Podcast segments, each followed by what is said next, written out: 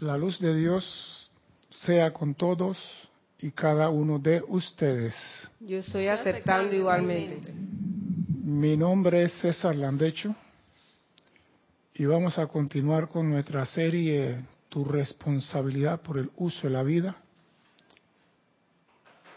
con un tema que considero muy importante.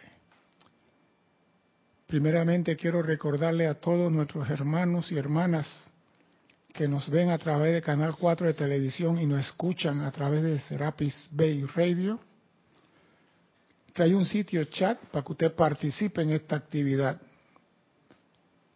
Serapis Bay Radio en Skype, lo único que tenemos en uso. Usted en Skype pone Serapis Bay Radio, su nombre, su dirección, su pregunta, comentario, lo que tenga bien. Tenemos a veces problemas con la televisión, que estamos cambiando equipo, que modificando, que poniéndolo al día, porque en esto de la digital, hoy sale algo y mañana sale algo que lo reemplaza. O sea que no te dan ni 15 días de uso. Cuando ya hay que cambiar la programación, y a veces esos cambios no encajan bien en la transmisión. Pero aquí tengo al ingeniero Cristian que trabajaba en la NASA y que está acá ahora trabajando en Serapi para que la señal salga y la comunicación con el Master Mr. Drake, que ya está en Panamá, no sé dónde está Mr. Drake. Bueno, Mr. Drake, donde sea, también tiene que ver con eso. Nosotros hacemos el esfuerzo para que tú tengas cómo comunicarte. Lo único que tienes que hacer en Skype, serapibay.com. Así como Nora va a practicar ahora en Skype. Y no, Nora también. No era la cámara, no era la cámara, perdón. Sí. Nora en la cámara y Guiomar en la cabina y yo dando la clase. Vamos a practicar, quizá la señal quedan enfocando para Júpiter, no sé, pero algo sale ahí. Algo se va a ver, Nora. Bien. Vamos a entrar ahora, después del momento de alegría, en una realidad. El ser humano le encanta, le gusta vivir en los extremos. Al ser humano por naturaleza, le gusta vivir en los extremos entre la felicidad y la alegría, entre el amor y el odio, entre el calor y el frío, entre la abundancia y la escasez. O sea que el hombre siempre está en una de las dos. Hace mucho frío, al rato dice, hace mucha calor. Hoy te dice, te amo, mañana te dice, te odio. Siempre está en el extremo, en todas las cosas. Te habla de paz y te habla después de guerra. Te habla de salud y al día siguiente te está hablando de apariencia. Y si no, bueno, ustedes quizás no tengan la dicha en sus respectivos países de ir a centro de salud, pero aquí en Panamá cuando usted va a un centro de salud prepárese a oír historia de Harry Potter, porque todos tienen una. Entonces uno le dice, no, que me operan de la columna, el otro dice, eso no es nada, la asiática sí duele.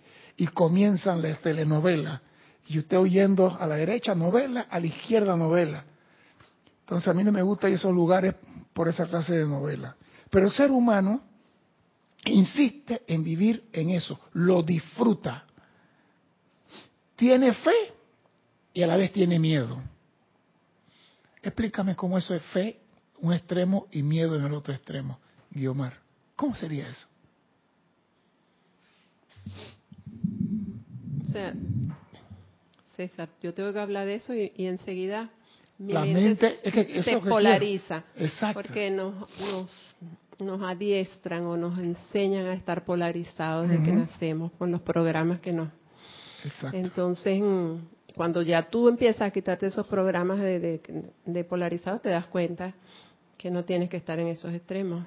Pero lo que pasa es esto, el hombre dice, yo tengo fe que esto va a pasar, que me van a dar el trabajo. pero al día siguiente llama al ministro o al diputado para pedirle que le mete una manito. Entonces, ¿por qué si tú tienes fe llama al diputado y al ministro? Porque tenías miedo que eso no se iba a manifestar. O sea que el hombre está siempre bailando y ese baile, los maestros ascendidos hablan sobre ello. La gran ley nos enseña el equilibrio y el balance, pero el ser insiste en disfrutar de las angustias de los extremos. Y le dicen, oye, equilibrio, balance, pero no, siempre estamos en el gusto. Y dice, en tanto el ser humano no encuentre y permanezca en el equilibrio o balance, su vida será como madera de balsa en medio del Atlántico. ¿Para dónde va? No sabemos, pero ahí va. Ahora, tenemos que buscar, los maestros ascendidos nos dan dos palabras. Gautama dice el camino del medio. El maestro ascendido San Germain nos dice equilibrio. Entonces, perdón, digo, esta clase se llama balance entre los extremos. Y lo da el amado Maestro Ascendido San Germain. Y escuchemos lo que dice el amado Maestro Ascendido San Germain sobre eso de vivir en los extremos. Yo no sé, cuando pongo el antiguo con esta vincha no, no, no enfoco bien. No puedo leer bien. Vamos a ver si ahora puedo me levanta los antiguos, entonces no. Hay muchos aspectos, dice el amado Saint Germain, y uso de la gran ley que son interesantes si a alguien les interesa considerarlos y desarrollarlos. Si te considera esto y lo desarrolla y lo, lo estudia, será muy interesante. Es menester recordar siempre que hay que permanecer dentro del equilibrio.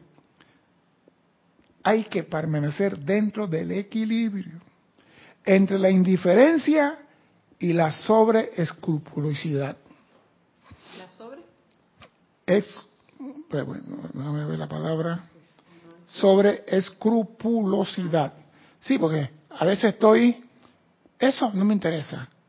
Y estoy por encima de eso. O sea que a veces tú estás ay, que la humanidad, a veces que se jodan. Sí, porque a veces estamos en los dos extremos y nos dice la indiferencia. Porque tú esa persona mira que la gente no tiene que comer. Ese es su problema. Es una indiferencia. Como diciendo, eso no me va a pasar a mí. Y como el mundo da vuelta, y el mundo cuando da vuelta la gente giran con el mundo, hoy tienes sol y mañana no tienes sol. Hoy tienes comida y mañana no tienes comida. Entonces, y me gusta entre la elasticidad y la estabilidad, entre todo extremo sobre el cual podría seguir elaborando esta mañana, dice el maestro, hay miles, entre la sobreconfianza y la autodespreciación. Ah, no. Siempre tenemos una crítica contra alguien porque nos enseñaron a criticar. ¿Sí? ¿Qué te pareció la película? Ay, no me gustó. ¿Eso qué es? ¿Tú viste el baile que hicieron los artistas? Esto fue una porquería, no sirvió. Pero ¿por qué tú no subes a bailar? ¿Por qué no lo haces tú? O sea que siempre estamos en la indiferencia, la crítica, y eso los maestros hasta la saciedad nos han dicho, atención con eso. y me gusta esto, entre la dignidad personal y el orgullo, entre la humildad y la autohumillación. Y yo pregunto, ¿qué es humildad? ¿Qué es humildad?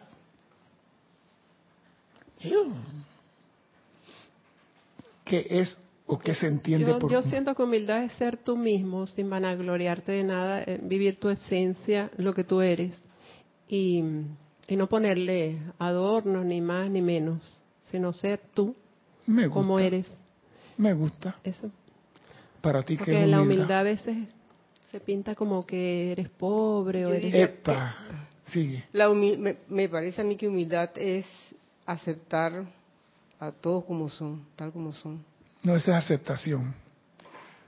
Un ejemplo, tenemos la creencia que humildad es andar en harapos, descalzo, sin comida, sin casa. Eso es lo que creemos que es humildad. Y yo no sé, lo voy a decir porque es lo que yo pienso. César de hecho lo piensa. No digo que el grupo Serapis Bay. Yo no he visto ningún maestro ascendido descalzo por la calle. No he visto ningún maestro ascendido que usan unas emas que no se ven en el planeta y que ellos lo usan y se la quitan para ser humildes y pobres. Ninguno anda en esa pendeja. Entonces nos han vendido que para amar a Dios tenemos que renunciar a todo y andar descalzo, pobre, todo mangajo y roto. Y eso es mentira. Porque Dios es opulente y Dios tiene la opulencia y la opulencia no me falta nada, tengo todo. Y si yo soy hijo de Dios y me pongo harapiento por ahí y sin casa, estoy ofendiendo a Dios. Para de contar. Dígame que hay personas que aunque anden haraposo, como dice, no son humildes. Y hay gente por con mucho poder económico que se viste muy bien y, son humildes. Por lo mismo, yo digo, estamos confundiendo el término, porque creemos que humilde es aquel que no tiene que comer en el día de mañana. Pero tú le dices, Señor, mire, están dándole cinco dólares lo que van a cortar la, la hierba en el colegio, que está muy alta. Cinco dólares, yo no voy a pagar por cinco dólares, pero no tiene cómo comer.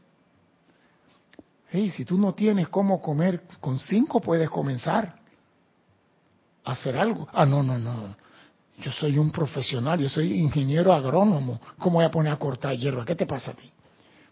Entonces, no confundamos humildad con pobreza, que es lo primero. Porque los maestros ascendidos no he visto a ninguno. Dice, en el Royal Teton entran los grandes maestros cósmicos y el Moria entra con un diamante azul. Eh, él no dice, me voy a quitar el diamante para que los muertos de hambre que están allá no se sientan ofendidos. Él se usa lo suyo. Dios es opulente. Dios no es mezquino. Nosotros somos los mezquinos. Entonces no confundamos las cosas. Cuando hablamos de entre la humildad y la autohumillación, porque me humillo, renuncio a todo. Si tú quieres renunciar a todo, ese es tu problema, pero eso no te hace más divino. Ese equilibrio es, en realidad, el filo de una navaja. Estás caminando en el filo de una navaja. La dignidad natural de los hombres y mujeres encarnados que en verdad representan la liberación de Saint Germain, se expresa en sus palabras, y está el equilibrio, se expresa en sus obras, se expresa en sus vidas y en caminar humildemente con su Dios. No decir, Dios me ha bendecido. Yo a veces veo los carros y me da risa, ¿no? Regalo de Dios. Le ponen unos stickers al carro y una calcomanía. Regalo de Dios. Gracias a Dios por esto. Entonces, ¿cuál es el mensaje que recibe el que está caminando esperando el metrobús? Cuando tú lees un carro que pasa al frente de ti que dice, este es un regalo de Dios. Que Dios le dio a él y al otro. Que Dios tiene preferencia. Y eso es mentira. Eso es creación humana. Y lo más triste es que usamos el nombre de Dios para meter goles. Siempre me produce júbilo cuando se me da la oportunidad de hablarles, aunque sea brevemente. Y es un tiempo feliz y recompensante para ustedes también, dice el amado San Germain. Porque cuando yo me acerco más que de costumbre a ustedes como ahora, traigo dentro de mi radiación, de mi ser, y dentro de su atmósfera y mundo, un concentrado mucho más grande de ese fuego sagrado de misericordia que durante mucho tiempo he amado y he servido. Cuando yo me acerco a ustedes en mi radiación y en mi ser, traigo a su mundo un concentrado de ese fuego de misericordia que he amado y he servido. Yo decía, ¿no era misericordia dijo allí? También. Saben, siempre he dicho y escribí en las obras de teatro que aparecen haber complacido a la gente como Shakespeare, que la cualidad de la misericordia no se presiona. ¿Qué entienden ustedes que la cualidad de la misericordia no se presiona? La actualidad. La, la cualidad de la misericordia no se presiona. ¿Qué quiere decir la cualidad de la misericordia no se presiona? El 8, Cristian. Para mí debe ser natural, espontánea. No, no te puedo imponer misericordia. Bueno, pues no te la puedo imponer. Exacto, Tiene que ser una aceptación propia de ti. La misericordia es como el vaso de agua. Yo pongo los vasos de agua y el que tiene sed la toma. Tú no puedes imponer. Aquí el maestro es clarito. La cualidad de la misericordia no se presiona. La misericordia es tan magnífica oído esto, el equilibrio, que muchos no comprenden la misericordia de Dios. Si todo hombre, mujer y niño, animal y elemental, tuviera que balancear todo ápice de error humano, esta tarea mundial de purificación y liberación tomaría toda una eternidad. Si todo hombre, oye, acá hay una, acá hay una sola palabra, y vamos a ver si ustedes captaron que a mí me llama la atención en esta frase. Si todo hombre, oído, mujer, niño, animal y elemental tuvieran que balancear todo ápice de error humano, esta sería una tarea de purificación y liberación que tomaría toda una eternidad. ¿Qué palabra hay rara allí? Repito por tercera vez, oído, si todo hombre, mujer, niño, animal y elemental tuviera que balancear todo ápice de error humano, esta tarea mundial de purificación tomaría todo. Me llama la atención que nombren los animales ahí. Los animales, me llamó la atención, pero esa no es. Pero me llama la atención. ¿Cuál es? Purificación. Tampoco. ¿Qué dice Mati? La purificación del cuerpo emocional. No. Dime. Balance, me parece. No. Para obtener equilibrio. Sí, pero escuche la palabra. Si todo ser humano, mujer y niño, animal y elemental, metieron a todos los reinos, ¿ah? tuviera que balancear todo ápice de error humano.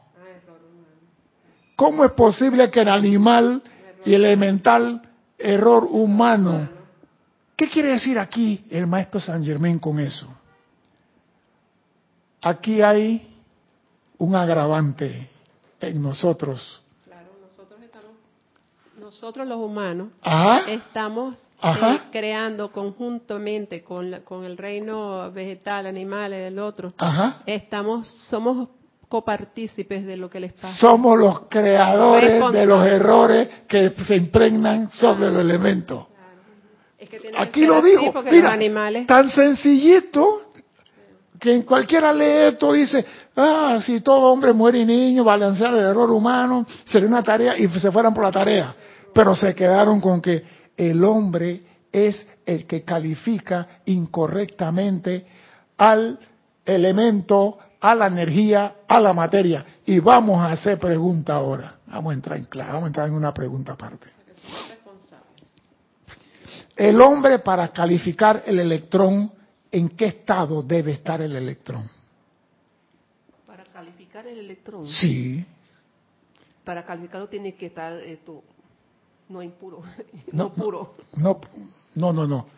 Porque Dios le da al hombre el electrón y el hombre lo, recibe. ¿Cómo el hombre recibe de Dios ese electrón? ¿Cómo lo recibe? Limpio. Dime el nombre científico de ese limpio. Puro. No. Perfecto. No. Epa. ¿Cómo el hombre recibe?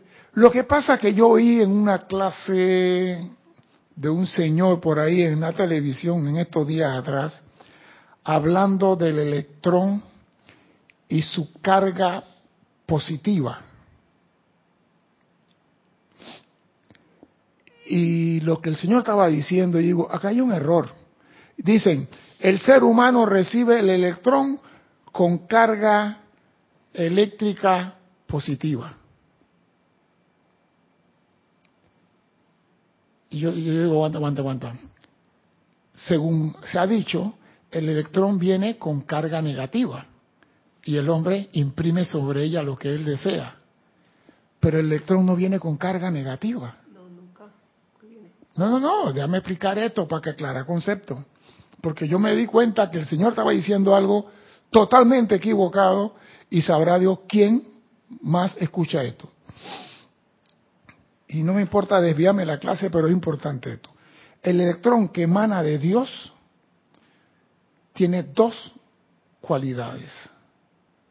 La primera, que emana del gran sol central, tiene energía positiva y carga eléctrica negativa. El electrón que emana de Dios Todopoderoso tiene energía positiva y carga eléctrica negativa. ¿Qué quiere decir eso? Que cuando Dios manifiesta en el electrón amor, pureza, misericordia, sanación, verdad, opulencia, ningún hombre puede cambiar lo que está impreso en ese electrón. Porque la energía positiva de Dios está impresa sobre ese electrón. Por ende, no asimila ninguna carga eléctrica, porque ya Dios imprimió sobre él su cualidad. ¿Estamos claritos hasta ahí? Electrón que sale con el amor de Dios Nadie puede imprimir sobre ese electrón, porque sería trastocar lo que Dios creó. Dime.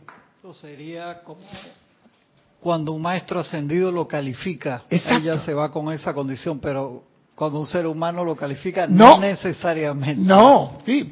Lo que pasa es que el maestro ascendido recibe el electrón de la presencia también con, es que vamos al segundo estado, sale de la presencia con energía positiva, una impresión sobre el electrón, amor, paz, bondad, todas las cualidades de Dios, y, y no recibe ninguna carga. Sale con energía y no recibe ninguna carga. Cuando Dios le da al hombre, a su creación, el electrón para que experimente, Dios da ese electrón con una polaridad diferente, con energía negativa para carga positiva. Exacto. Exacto. Entonces, el hombre, para poder manipular el electrón, tiene que venir con energía negativa recibiendo carga positiva. Y la carga positiva es el pensamiento y sentimiento que genera el ser humano y que de su corazón sale una descarga eléctrica que imprime sobre ese electrón. Entonces, el hombre no recibe el electrón con carga eléctrica negativa el hombre recibe el electrón para carga eléctrica positiva, que es que el hombre va a imprimir sobre el electrón. Entonces, decir que el hombre trabaja el electrón en forma negativa, eso es falso, primero. Segundo, ¿qué aparato... La mente produce y el corazón... Exacto. El corazón es un aparato radioeléctrico. A ti te miden el ritmo del corazón y te miden eso por electricidad. Y cuando tu corazón está centrado con tu pensamiento, es una descarga eléctrica que sale de tu corazón. Es como la fotografía, tú tienes el, rollo de tiempo antes en blanco y negro. Si tú vas y compras un rollo que viene con película, ya no te sirve. Entonces Dios, dos, Dios, creador de los rollos, usa una, le imprime lo que él quiere y a ti te da una con energía negativa para que tú puedas imprimir sobre ella. Ahora, algo que se asemeja a Dios en el plano de la forma que es y que todo mundo tiene. algo que se asemeja a lo que Dios hace y que todo mundo en la tierra tiene.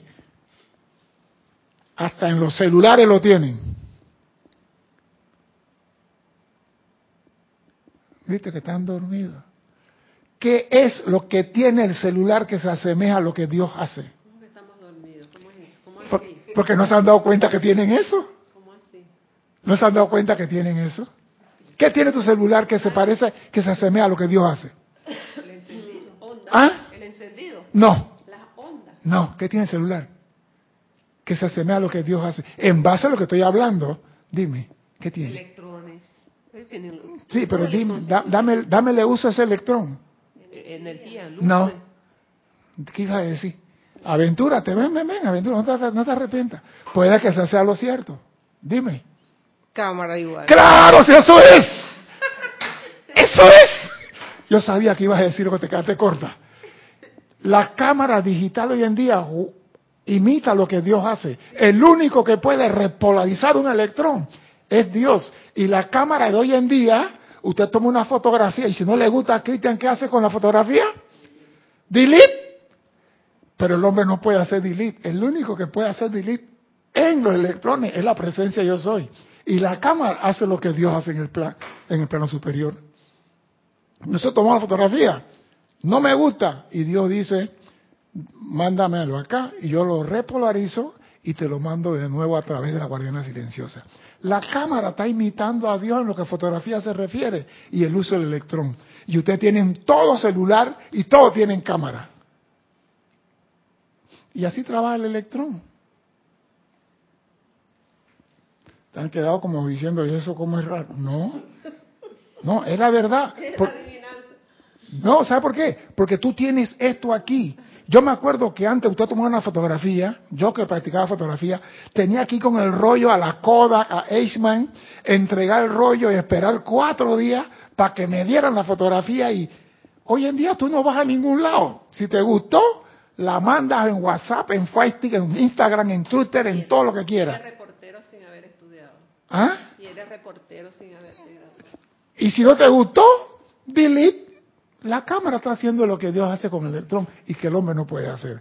Y los maestros ascendidos toman esa energía de Dios, la recalifican con su sentimiento y la envían adelante sin cambiarle un ápice.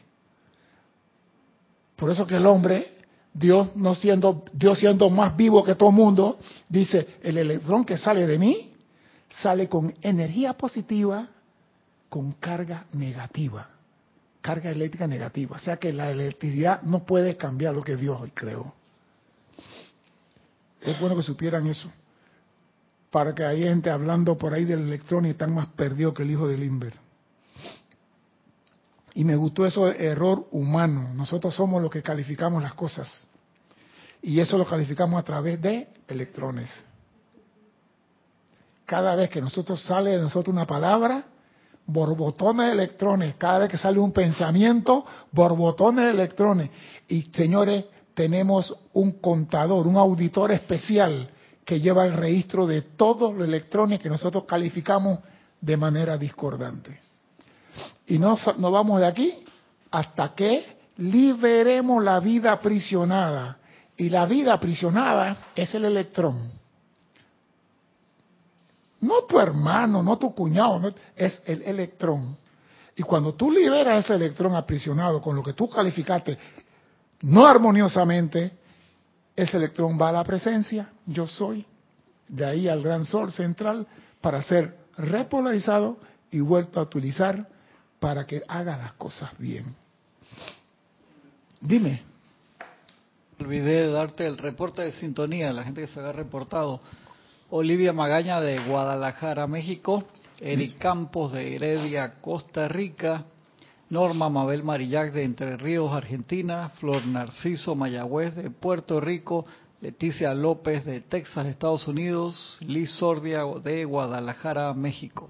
Bendiciones a todos y gracias por su eterna participación. Fieles seguidores aquí de, esta enseñanza. Y mira lo que dice, si no hubiera un balance cósmico, le sería entonces imposible al amado Sanat Kumara en aquel entonces lograr su liberación. Porque la humanidad no liberaba a los electrones aprisionados. Y los seres cósmicos... No los liberaba. Sí, porque estamos hablando de Sanat Kumara. Acuérdate que estamos hablando de aquel entonces, dice, les resultaría imposible en aquel entonces el amado Sanat Kumara porque esta clase fue dada en el año 1950 y algo. Entonces digo, estamos viendo 1956, de esta clase. Entonces Sanat Kumara no se hubiera ido aquí si no hubiera un balance cósmico por las creaciones humanas. Por eso es que nos están diciendo, ustedes transmuten el 51 y nosotros le borramos el 49, pero nosotros ni siquiera uno. Ni siquiera uno transmutamos. Porque pedimos perdón hoy por ofender y mañana volvemos a ofender.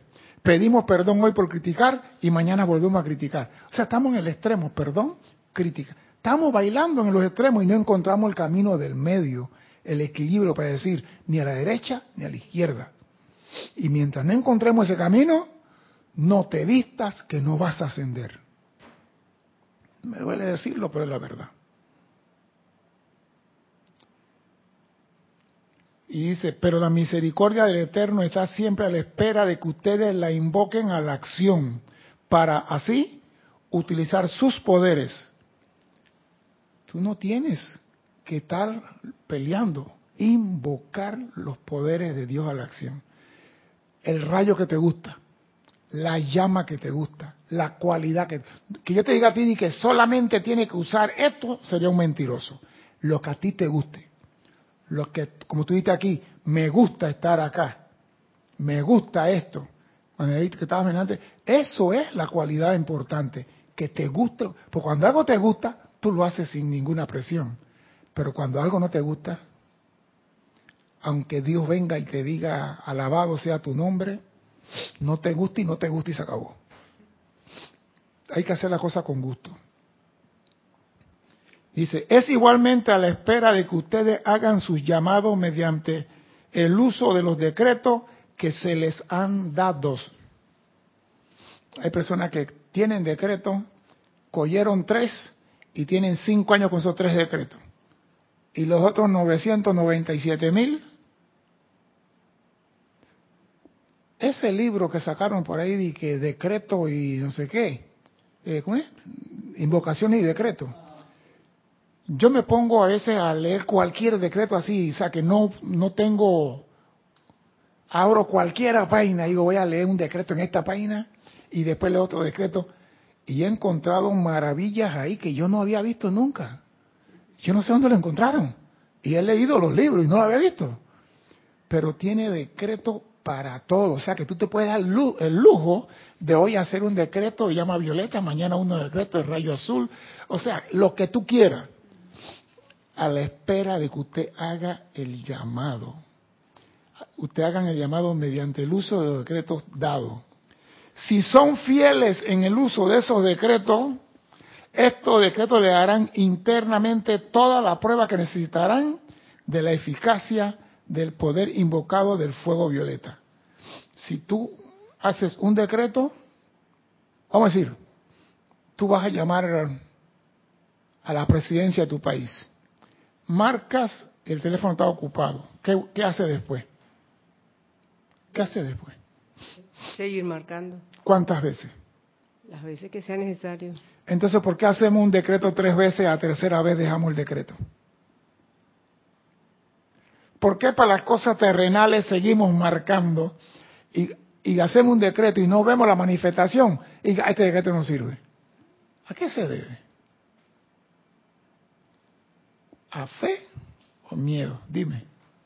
Porque no hay confianza, no hay fe en ese decreto. No le has puesto sentimiento al decreto. El decreto sin sentimiento son palabras vacías, no producen nada. Tiene que haber la descarga eléctrica del corazón. Si no hay descarga eléctrica, no sirve. ¿Qué ibas a decir? No, que falta de constancia también.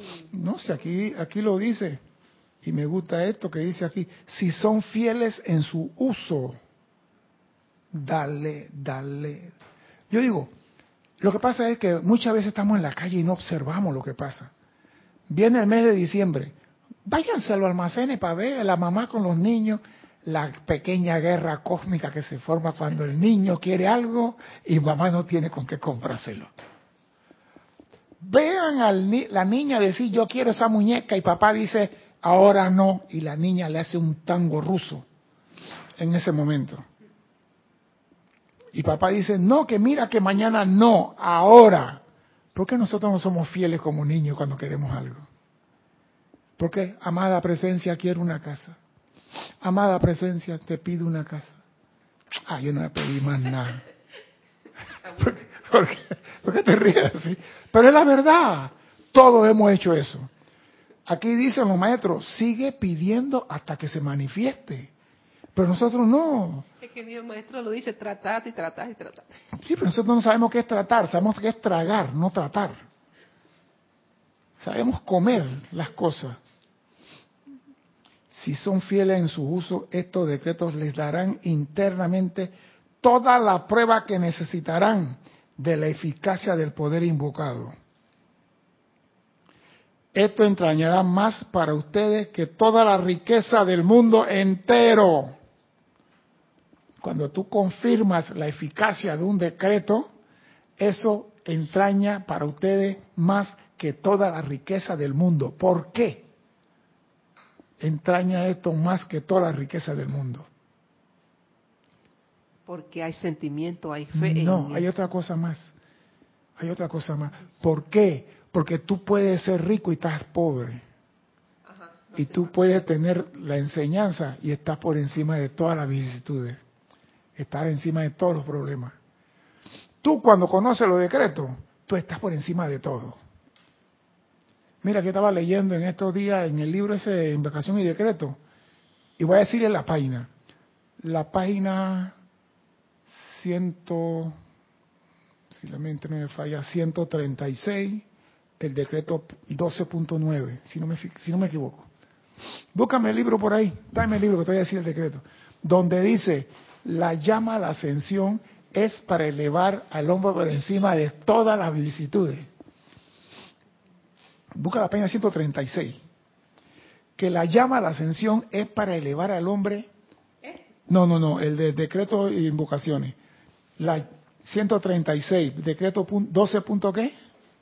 Dámelo acá. No, ¿Ese mismo decreto es? Sí, ese mismo es. Enséñalo al estudiante de la luz. Mira, página 136. Bendice al estudiante, bendice al estudiante de la luz. En el segundo párrafo dice, y perdón que corte esto, pero es importante, para que sepamos cuando estamos usando algo, qué vamos a conseguir con ese algo.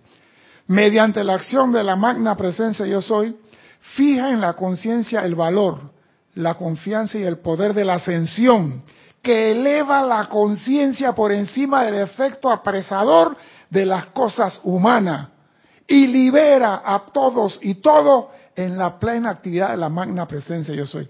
La llama de la ascensión te eleva por encima del efecto de las cosas que te tienen amarrar. Entonces tú no puedes estar pidiendo ascensión, pide la liberación de tu preso. Esta energía y este decreto te sirven más que la riqueza que tú puedes pedir. La encontraste escrita en el 74. O sea que yo me puse en estos días a ver y yo digo, mira esto.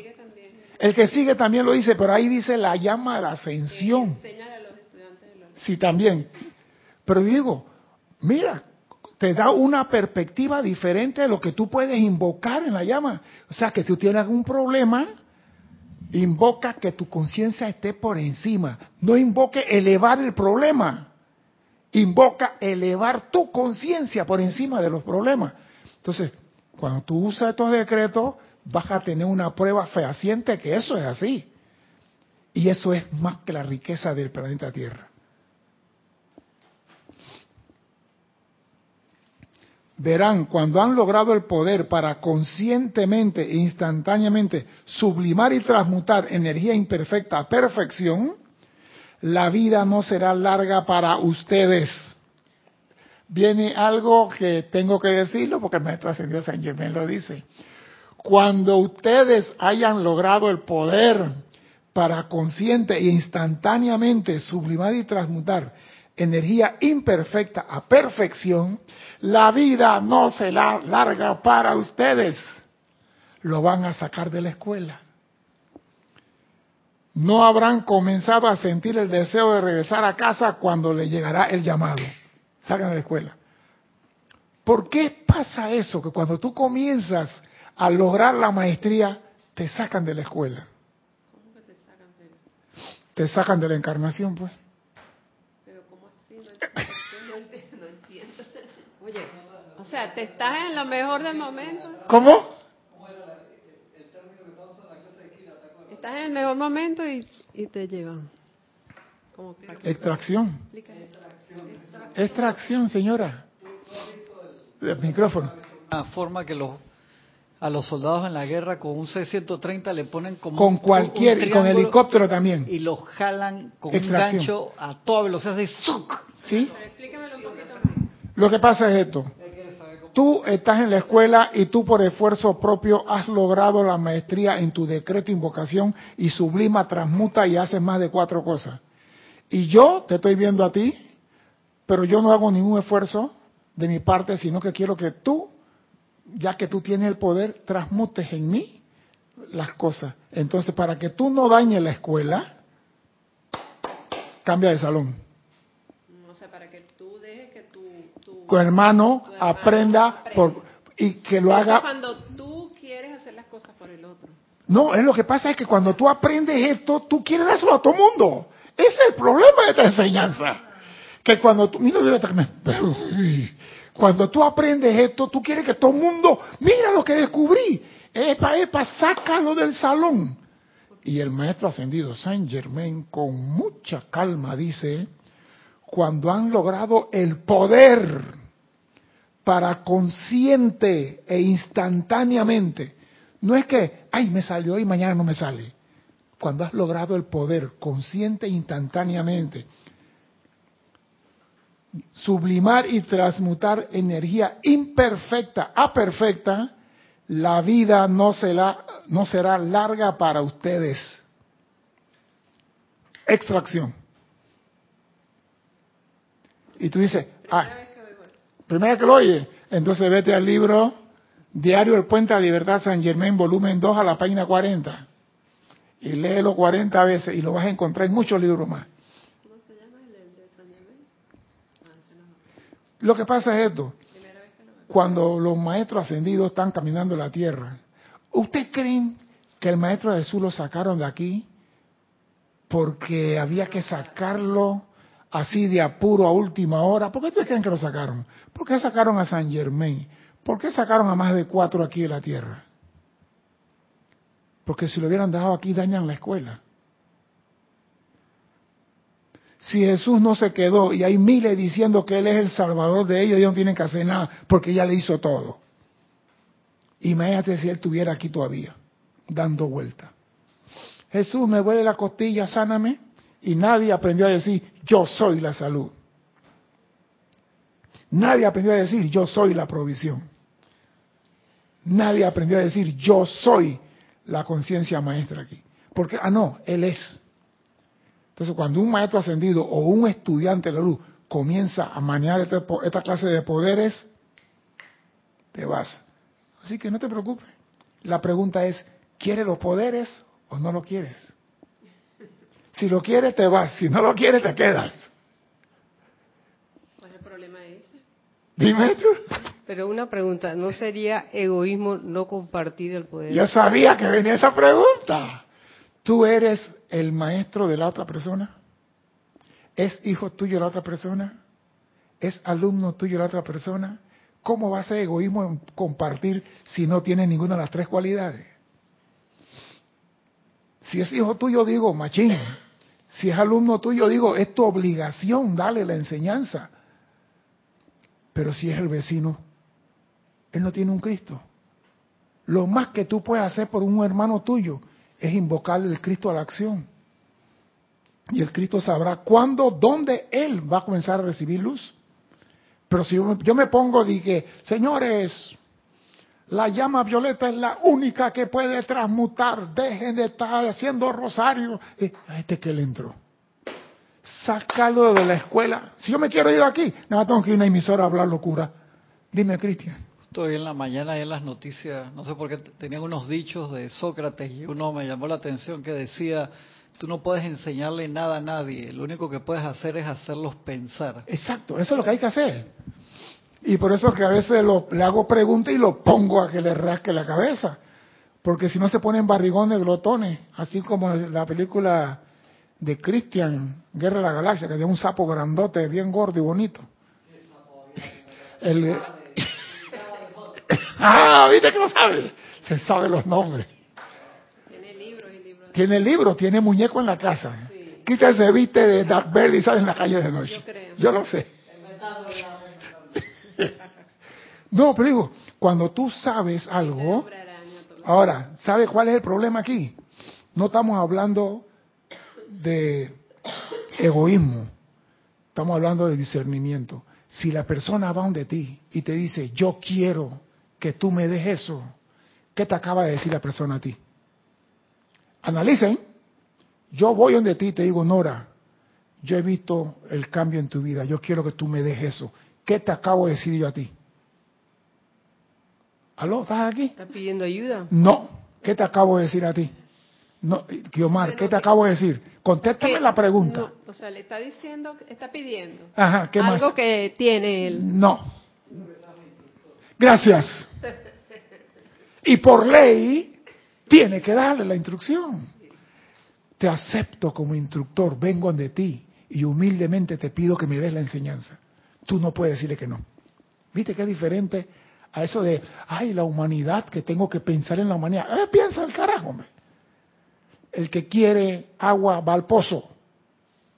Dígame voy a poner un ejemplo, pero para más o menos... Dale, dale, póngale que quiera. Ok, si yo a mi hermano, no me hablo de hermano de sangre, mi hermano ahogándose, que se ahogue. No, viste, viste, hablaba de discernimiento y le dije, pero mira, te voy a contestar, Dios es tan sabio que Dios le tira para salvavidas a los que están ahogando. A ti no te lo va a tirar, porque tú tienes el conocimiento.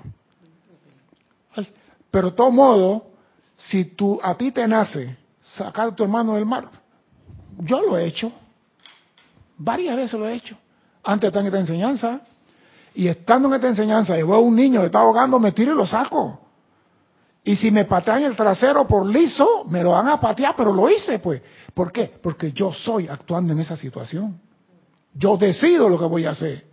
No, amada presencia, ¿me tiro, lo saco no me tiro? Contéstame por WhatsApp, por favor. Sí, pero digo, el ejemplo que puse fue en sentido figurado, o sea, sí como si, como si se estuviera ahogando, pero estoy hablando de ahogando de problema, ahogando de cualquier otra cosa. Mire, a veces nosotros nos metemos a ayudar en problemas que no nos han pedido y recibimos una patada en el trasero. El que tiene hambre pide comida. El que quiere luz pide iluminación. El que quiere pide. La máxima es pedir y se os dará. Si tú no pides, ¿cómo tú vas a llegar y que, vecina, yo sé que aquí en esta casa no hay comida, aquí le traigo esto? Señores, estamos en el ramadán y estamos en ayuna. Si te piden, ahora, si hay una persona con un impedimento que no puede hablar, coño, discernimiento. Pero muchas veces queremos ayudar sin que nos pidan. ¿Saben el chiste que dije aquí de la señora que estaba parada en una acera y llegó un muchacho todo galano, guapo, simpático, agarró a la doña y la cruzó la acera y la llevó. Doña, venga, venga, venga, que no hay carro. Y la remangó para otra acera. Y la viejita dice, pero usted qué ha hecho? Dice, la crucé. Dice, no, yo estaba esperando un taxi del lado de allá. Yo voy para allá. Él no le pidió permiso. Él creyó que la señora quería cruzar. Entonces, ¿qué te cuesta preguntar, ¿usted va a cruzar? la puedo servir en algo. Si, si eres un San Francisco de Asís y quieres asistir a todo mundo, porque es San Francisco de asistir a todo mundo, si tú quieres hacer eso, pregunte pues, ¿usted quiere ir para allá? ¿La puedo ayudar? Sí, cómo no. Yo me te vi una señora parada en la calle, Claro, cuatro carriles, antes eran dos carriles, los viejitos podían correr más rápido, pero con cuatro carriles. Doña, ¿usted quiere cruzar? Dice, sí. La agarré del brazo, hice así, el carro paró. Ay, muchas gracias, señor, muchas gracias. Pero yo le pregunté. No me metí y que mi inteligencia me dice que ella quiere. No, no, no, le pregunté. Eso es lo que tenemos que hacer, preguntar. Porque a veces hay gente que prefieren estar sin comer y no tener que comer, aunque tú no lo creas. Cristian, tú estabas con nosotros en Venezuela cuando una vez estábamos en un restaurante y llegó un muchacho pidiendo comida y le dimos pan. Y muchacho, ya yo estoy cabreado de comer pan, yo no quiero pan. El que tiene hambre, hasta piedra. Y él fue pendejo porque en la mesa todavía no estaban poniendo el pan y faltaba la comida. Y como él llegó y estaba en la canasta de pan, le dimos pan. Y yo decía, bueno, si come el pan y espera, cualquier cosa uno pide y le y me tiro el pan, yo no quiero pan. Yo aprendí ese día, si te piden, dale, si no te piden, no le des nada.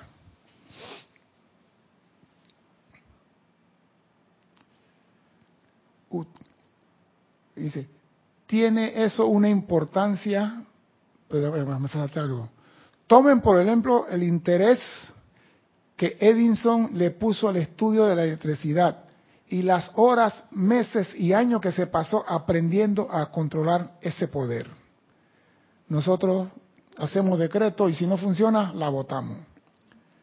Tiene eso una importancia tan permanente para este planeta como el uso del fuego violeta de misericordia compasión el cual a voluntad puede ser invocado para transmutar las sombras humanas a luz, enfermedades a salud, carencia financiera, abundancia, etcétera, etcétera, etcétera. Y la pregunta es, ¿por qué no usamos la llama violeta para transmutar los extremos?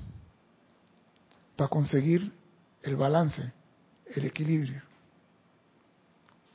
¿Se puede o no se puede? Pregunta. Podemos usar la llama violeta para lo que queramos. Porque si yo estoy en la carencia, yo no quiero estar ahí, tengo que repolarizar mi mente.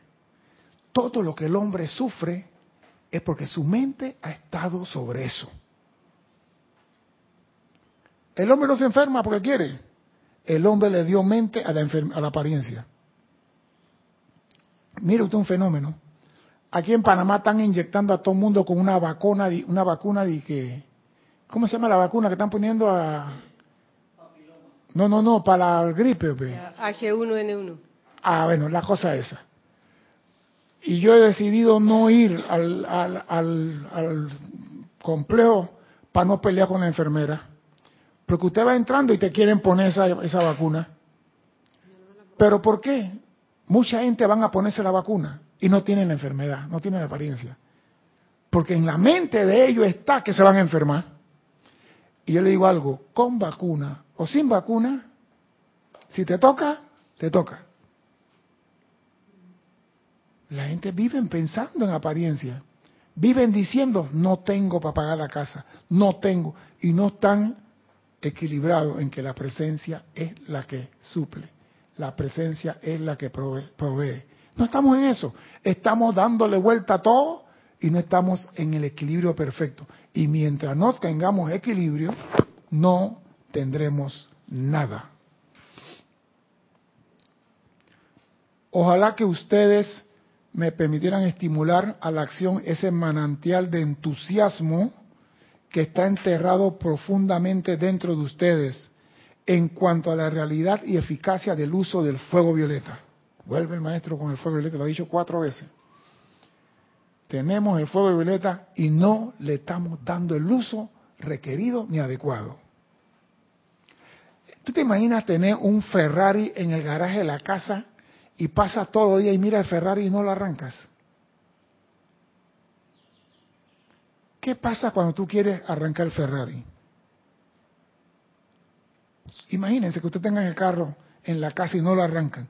Pasan al garaje no, como el alcalde está haciendo ciclovía en Panamá hasta para el cementerio ciclovía, me voy en bicicleta ahora. Y deja el carro en la casa. ¿Qué pasa cuando quieres usar el carro? Lo más seguro es que mueres, la batería no te ve. La batería está muerta, ¿y qué más? La batería está muerta, ya no arranca.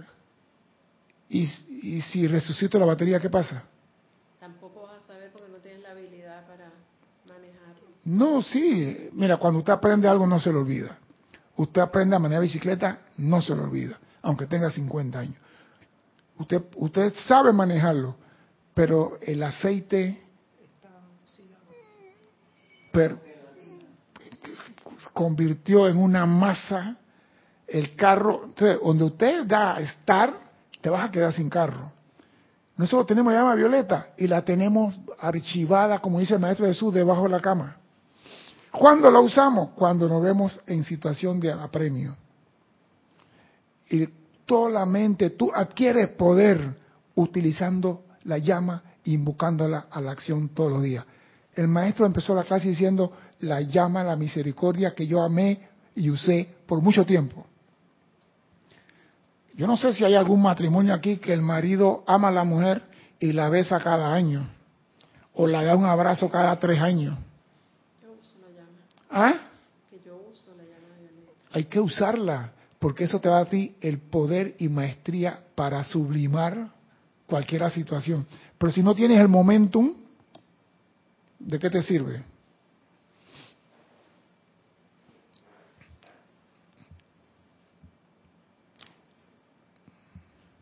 Se requiere de alerta del cuerpo mental, así como sentido común, razón e interés personal de parte suya en la aplicación de la ley. Se requiere alerta del cuerpo mental. Y si le damos palo al cuerpo mental y decimos, cállate, tú no sirves, ¿cómo puedo yo conseguir una alerta del cuerpo mental? Ningún cuerpo tiene que ser maltratado. Tenemos que darle el uso a cada uno. Hay personas que dicen, el cuerpo emocional hay que darle palo, hay que educarlo.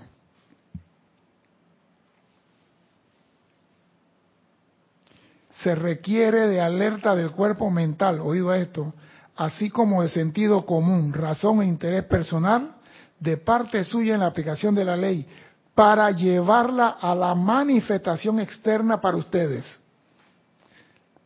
O sea que si tú le metes al llama violeta puro sentimiento y no le metes para hacer la electricidad que emane de tu corazón, tampoco va a funcionar.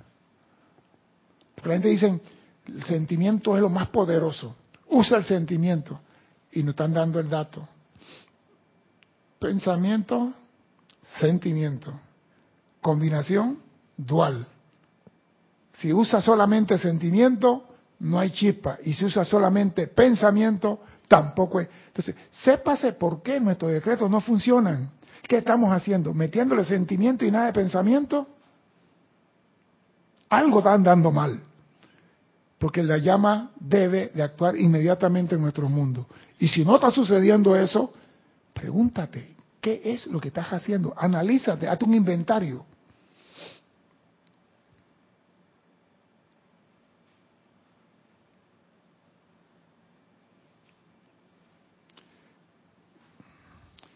Aquí dice, cuando el amado Jesús le dijo a quienes acudían a él para ayuda, tu pecado te son perdonados, él utilizaba este fuego violeta productor de milagros, del cual estamos hablando. Y cuando la gente veía su acción instantánea a través de la obra de Jesús, se agitaba aún más entusiasmo dentro de ellos para su uso. Pero hasta eso, inclusive, fue temporal.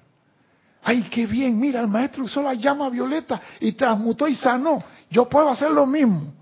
Hasta eso fue temporal. Y la pregunta es, ¿cuántas veces en nuestra aplicación también somos temporales? Y no buscamos ese balance, ese equilibrio. Porque si no tenemos el equilibrio, mira, ¿y cuál es el equilibrio en el uso de la llama violeta? Vamos a hablarlo claro. ¿Cuál será el equilibrio en el uso de la llama violeta? Que si transmuto algo hoy, mañana no debo cometer de nuevo eso. Es esto. No tengo que estar transmutando todos los días, ni debo estar ensuciando todos los días. Me pongo en equilibrio. Ni transmuto ni ensucio. Estoy en el camino del medio.